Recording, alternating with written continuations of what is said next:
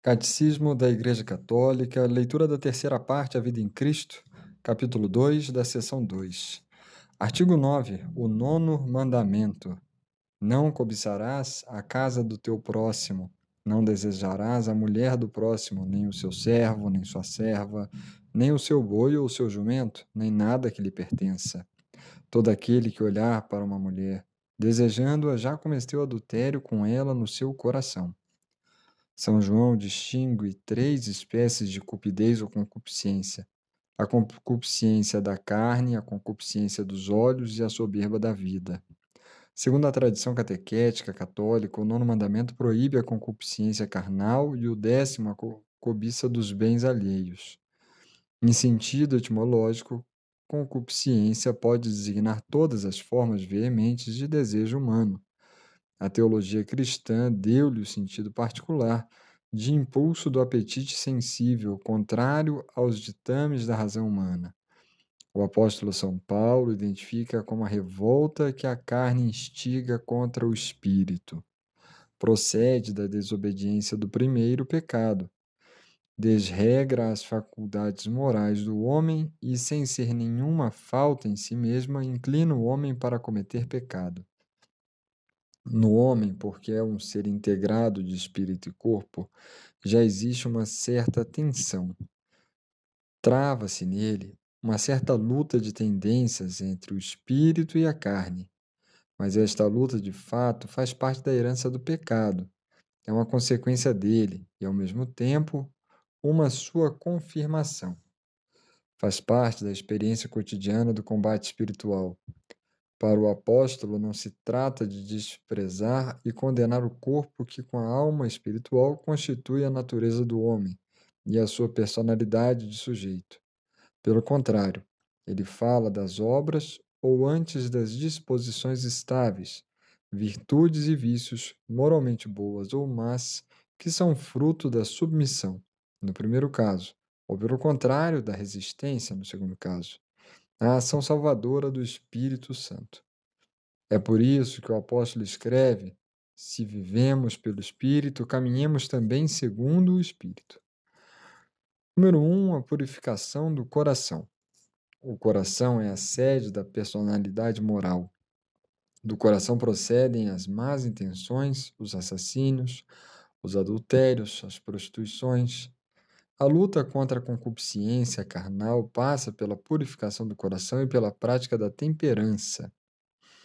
Mantente na simplicidade, na inocência, e serás como as criancinhas que ignoram o mal, destruidor da vida dos homens.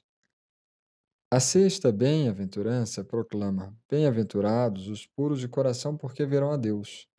Os puros de coração são os que puseram a inteligência e a vontade de acordo com as exigências da santidade de Deus principalmente em três domínios: a caridade, a castidade ou a retidão sexual, o amor da verdade e a ortodoxia na fé.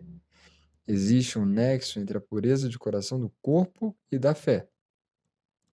Os fiéis devem crer nos artigos do Credo, para que, crendo, obedeçam a Deus. Obedecendo a Deus, vivam como deve ser. Vivendo como deve ser, purifiquem o seu coração e purificando seu coração, compreendam aquilo em que creem. Aos puros de coração é prometido que verão a Deus face a face e serão semelhantes a Ele. A pureza do coração é condição prévia para a visão.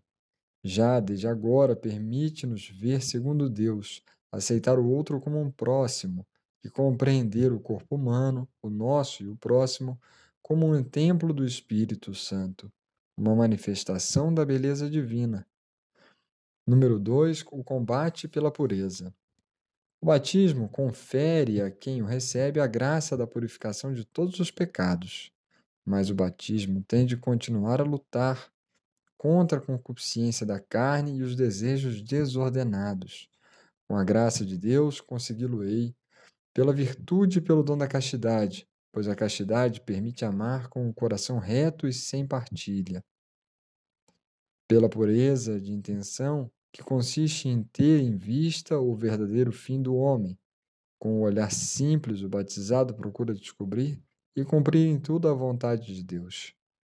pela pureza do olhar, exterior e interior, pela disciplina dos sentidos e da imaginação, pela rejeição da complacência e pensamentos impuros que o levariam a desviar-se do caminho dos mandamentos divinos, a vista excita a paixão dos insensatos.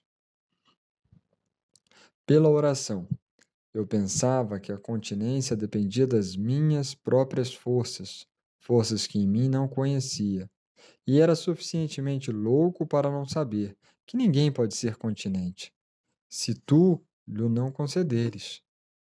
E de certo, tu o terias concedido, se com gemido interior eu chamasse aos teus ouvidos, e se com fé sólida lançasse em ti o meu cuidado. A pureza exige o pudor. O pudor é parte integrante da temperança.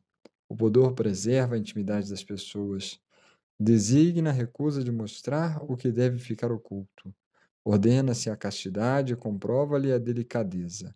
Orienta os olhares e as atitudes em conformidade com a dignidade das pessoas e com a união que existe entre elas. O pudor protege o mistério da pessoa e do seu amor.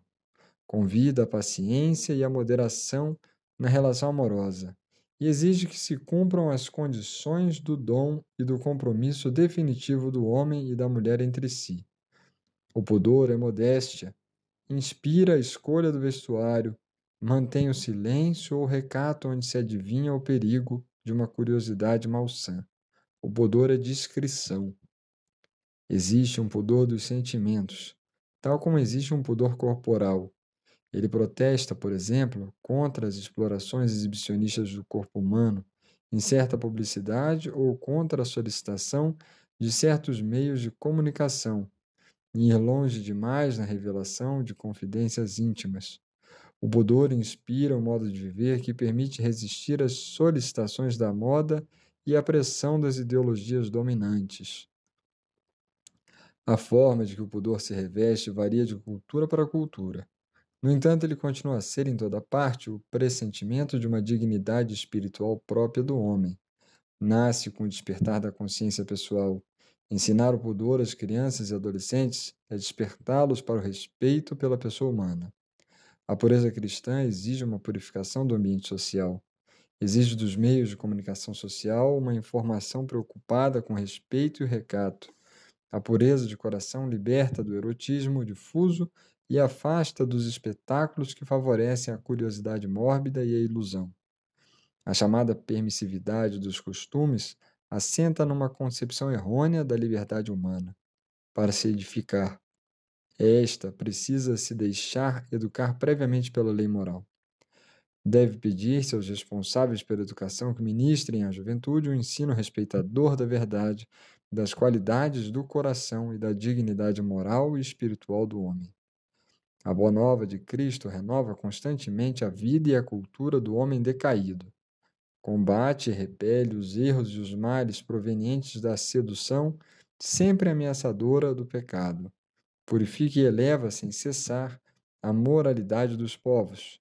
Com a riqueza do alto, fecunda, consolida, completa e restaura em Cristo, como que a partir de dentro, as qualidades espirituais e os dotes de todos os povos e eras. Resumindo, Todo aquele que olhar para uma mulher desejando-a já cometeu adultério com hum. ela no seu coração. O nono mandamento acautela-nos contra a cupidez ou a concupiscência carnal. A luta contra a concupiscência carnal passa pela purificação do coração e pela prática da temperança. A pureza do coração permitir-nos a ver a Deus desde já. Permite-nos ver o mundo segundo Deus. A purificação do coração exige a oração, a prática da castidade, a pureza de intenção e do olhar. A pureza do coração requer o pudor, que é paciência, modéstia e discrição. O pudor preserva a intimidade da pessoa.